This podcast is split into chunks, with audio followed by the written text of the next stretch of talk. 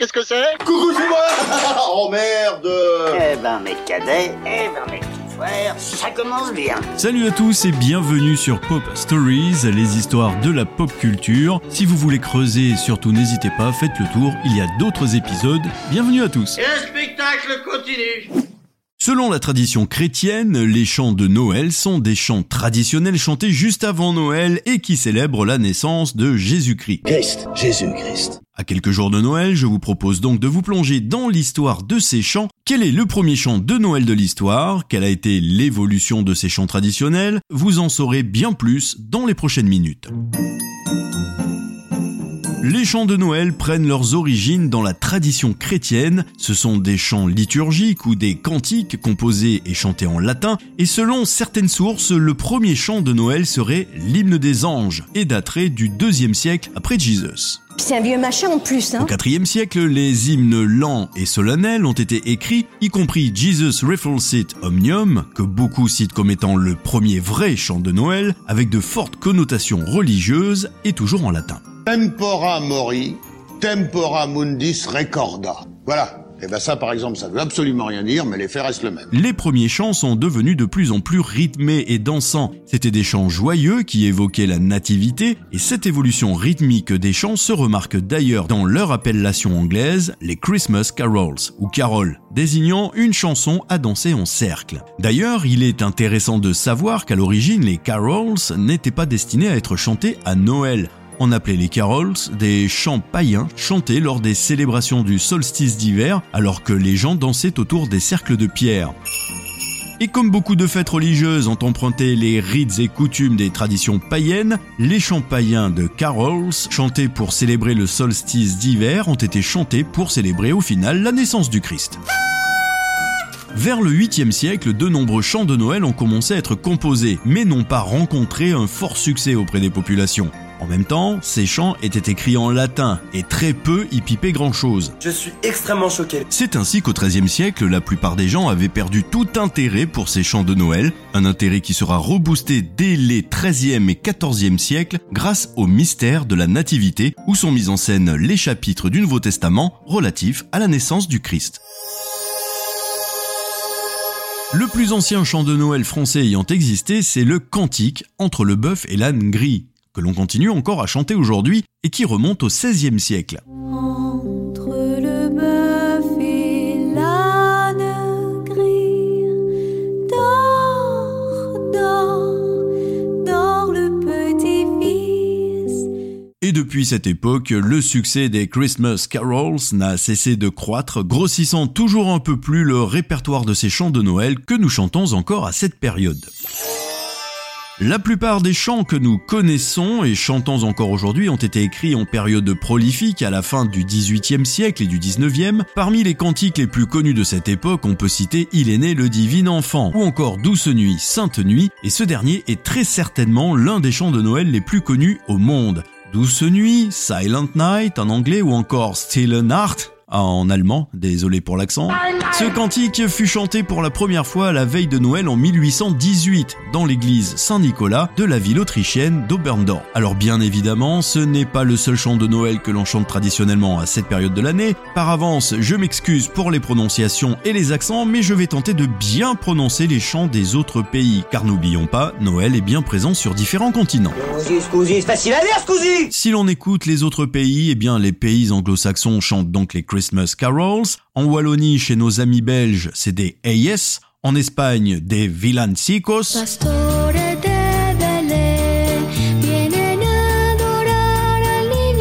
En Ukraine, pour qui nous avons forcément une pensée, c'est les koliadki qui se chantaient aux portes des maisons.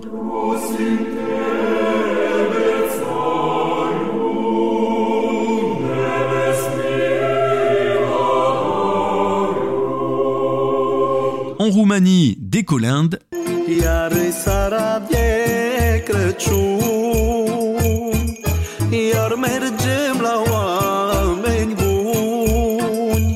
En Pologne, kolejda.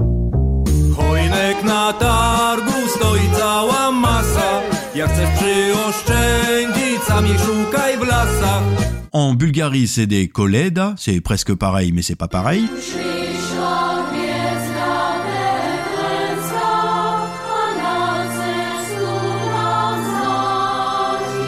En Italie, des Quanti Natalizzi ou alors des Pastorali.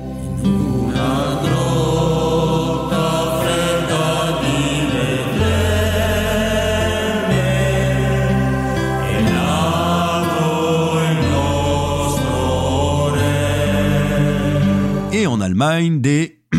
Alors là, accrochez-vous.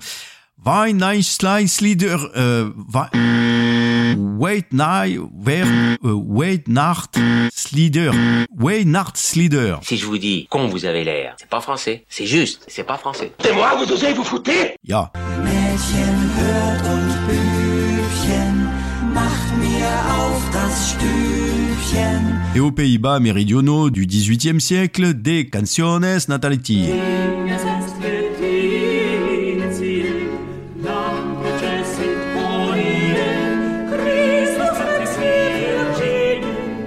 Mais chez nos amis antillais, sous le soleil, en période de Noël, les familles et les amis se réunissent pour un chanté à Noël. Réunion où l'on interprète des chants de Noël très rythmés et ces chants ont pour l'essentiel été importés par les missionnaires d'Europe, mais les rythmes et parfois les paroles ont été adaptés au goût local.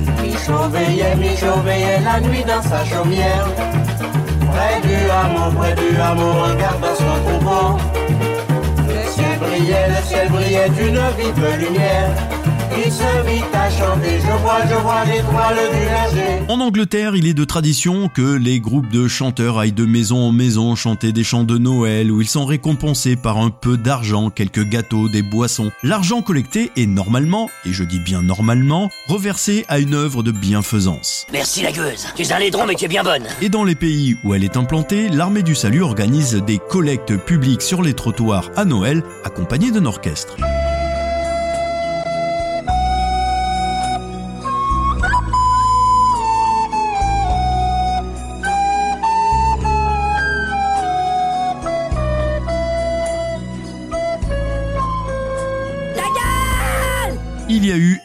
De chants de Noël à travers le temps. Par exemple, Jingle Bells ou encore Vive le vent dans sa version française, qui a été composée en 1857 par James Lord Pierpont, organiste de l'église unitarienne et anti-esclavagiste Savannah. Cette mélodie a été avant tout composée pour accompagner les festivités de Thanksgiving et n'était pas du tout un chant de Noël. À l'origine, il donna même un autre nom au chant, One Horse Open Sleigh, dû au fait que la mélodie imite le trot d'un cheval et que les paroles sont inspirées par les courses de traîneau. Et donc, cette chanson raconte la balade en traîneau d'un jeune couple dans la neige. En France, c'est en 1948 que l'humoriste Francis Blanche choisit de l'adapter en français et on a fait définitivement un chant de Noël. Mais quelques phrases n'ont pas été traduites, jugées sulfureuses à l'époque, en raison d'un double sens qu'il contiendrait. Euh, qu'il contiendrait. Waouh, et je n'ai pas encore attaqué l'apéro. Donc, en raison d'un double sens qu'il contiendrait, disais-je. Got it while you're young, take the girls tonight, qui signifie en français Allez-y tant que vous êtes jeune, prenez les filles ce soir. Et sachez que la célèbre chanson a connu un tel succès qu'elle a fait un tour dans l'espace. Oui oui, en décembre 1965. Les astronautes ont joué Jingle Bells à l'harmonica pour leurs collègues de la station de Houston au Texas. La mélodie est alors devenue la première chanson à avoir été jouée dans l'espace.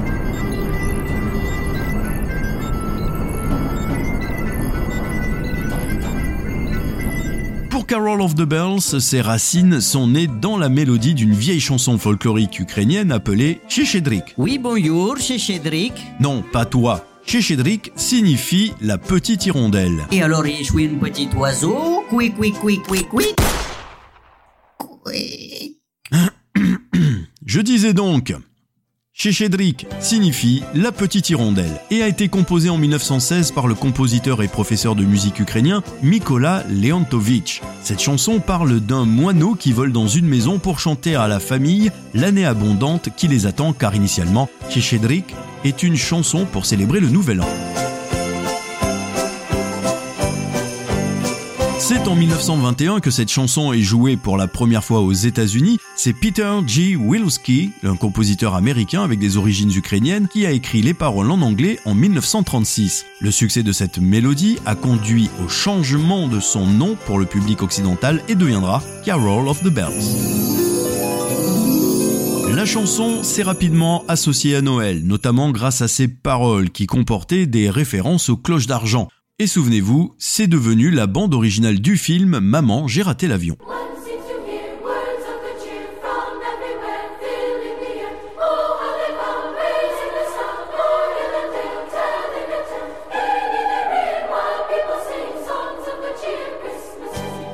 Qui est très surprenant, c'est la mélodie du Divin Enfant, qui est basée sur un air de chasse du XVIIe siècle et qui a ensuite été dérivé en chant de Noël. Aujourd'hui encore, on ne sait pas qui a écrit les paroles, mais le texte apparaît pour la première fois en 1874 dans un recueil d'airs lorrains et le chant raconte la naissance du Messie, naissance que les prophètes de l'Ancien Testament avaient prédit des milliers d'années plus tôt. Au fil des années, le chant a été interprété par plusieurs artistes, dont l'auteur-compositeur Gérald Paquin qui l'a même interprété dans la langue Ojibwe parlée en Amérique du Nord. Forcément, même les plus grands crooners se sont prêtés au jeu de la chanson de Noël. Et des exemples, il n'en manque pas.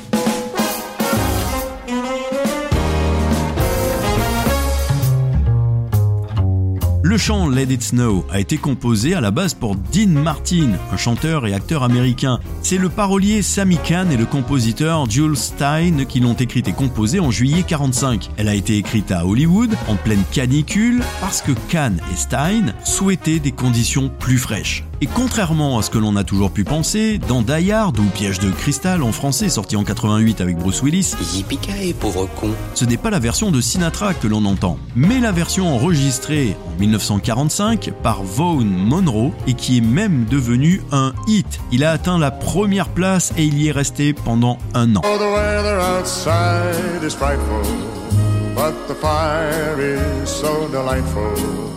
And since we've no place to go, En 1959, finalement, Dean Martin a enregistré ce qui est souvent considéré comme la version définitive de Let It Snow dans le cadre de son album A Winter Romance. Let it snow, let it snow, let it snow. Depuis, on a eu le chanteur corse Tino Rossi et son légendaire Petit Papa Noël enregistré en 1946 et qui pendant très longtemps a été THE référence en France. Petit papa Noël, quand tu descendras du ciel avec des jouets par milliers, n'oublie pas mon petit soulier. Mais à la base, Petit Papa Noël est une chanson écrite en 1944 pendant la Seconde Guerre mondiale et cette version n'est pas la même que celle que nous connaissons aujourd'hui. Les paroles de la version originale étaient la prière d'un enfant exprimant son vœu de voir son père revenir d'Allemagne. Et non, je ne parlerai pas de Maria Carey. No, God! No, God, please, no! No! No! No! Voilà, ça c'est fait. Et dire qu'elle va encore se faire du fric avec ça comme chaque année. Comme chaque année en cette période, ça sent le sapin. Et le sapin de Noël est un incontournable à l'approche des fêtes de fin d'année. Il décore nos rues, maisons, commerces, même les bureaux. Il s'en vend quand même 6 millions chaque année dans l'Hexagone, dont 80% sont issus de la production française. Mais d'où vient cette fameuse tradition du sapin? C'est la bonne question, ça. eh bien, comme de nombreuses traditions de Noël, le sapin provient de coutumes païennes et religieuses. Dans l'Empire romain, le 25 décembre était considéré comme étant le jour de la renaissance du soleil. Et à cette occasion, les Romains s'offraient des cadeaux, décoraient leur maison avec des branches de conifères.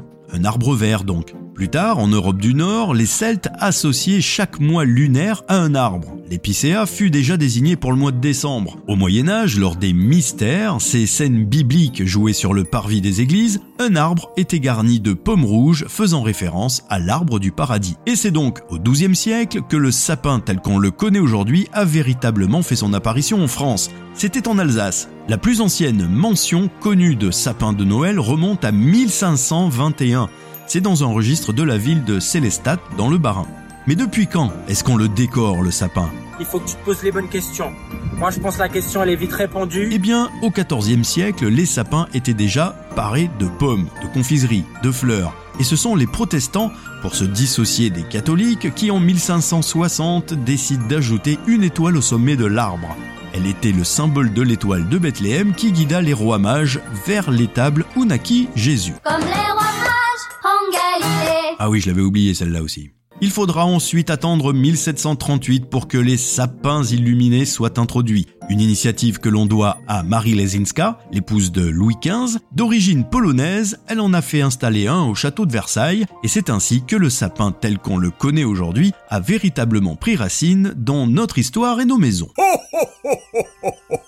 Au fait, concernant ce que tout le monde pense, non, Coca n'a pas inventé la couleur du Père Noël, mais il l'a fixée dans l'imaginaire, la couleur du personnage, c'est-à-dire avec cette couleur rouge du vêtement, sa grande barbe et une taille normale. Le Père Noël lui-même est issu de Saint-Nicolas et date de 1822 aux États-Unis, car la première campagne publicitaire de Coca associant le célèbre Père Noël date des années 30. Le bonhomme joufflu y apparaît jovial, bedonnant et sa tunique rouge et blanche est celle que l'on connaît aujourd'hui. C'est un marketing tellement efficace que beaucoup imagine encore aujourd'hui que Coca a créé le Père Noël uniquement à des fins promotionnelles. Et comme je vous disais, le Père Noël est inspiré de Saint Nicolas. Saint Nicolas était un évêque de Myre en Asie mineure qui était vénéré pour ses miracles par les marins et les marchands. Il a vécu entre le 3e et le 4e siècle à partir de 1087. Des marins de Bari dans les Pouilles en Italie ont ramené ses restes à Bari pour qu'il soit vénéré en Europe et progressivement un chevalier lorrain Aubert de Varangéville qui a pris la phalange d'un doigt bénissant et qui l'a ramené en Lorraine à Port, qui est devenu Saint Nicolas de Port.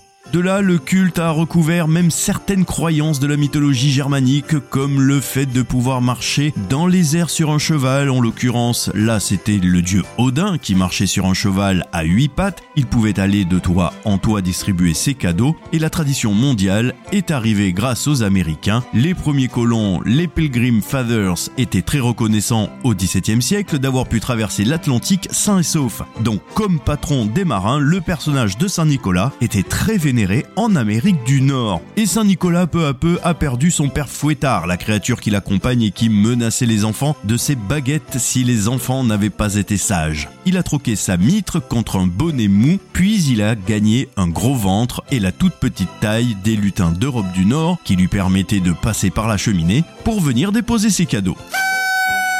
Alors comment Saint Nicolas se transforme-t-il en Père Noël? Eh bien, il y a eu un pasteur américain, Clément Clark Moore, en 1822, qui a écrit pour ses enfants un poème avec l'arrivée de Saint Nick, qui va devenir Santa Claus, Saint Nicolas si l'on veut, mais qui va vraiment avoir les traits du Père Noël.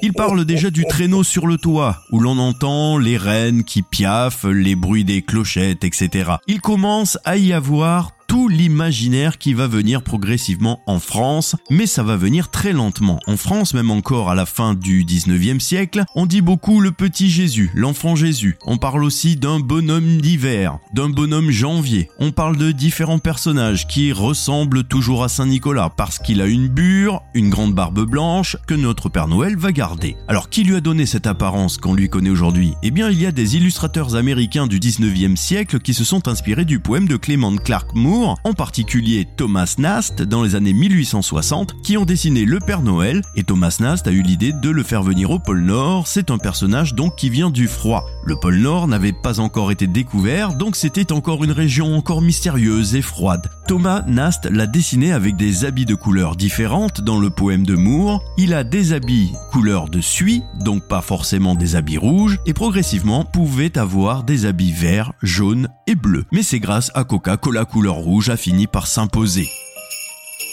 J'espère qu'avec tout ça, vous en savez un petit peu plus sur la fête de Noël. Je sais, le monde n'est pas joyeux en ce moment, mais pour se donner un petit peu plus de baume au cœur, on va demander aux enfants et à vous, monsieur la bêtise, de nous remonter un petit peu le moral. Très bien. Allez les enfants. 3, 4.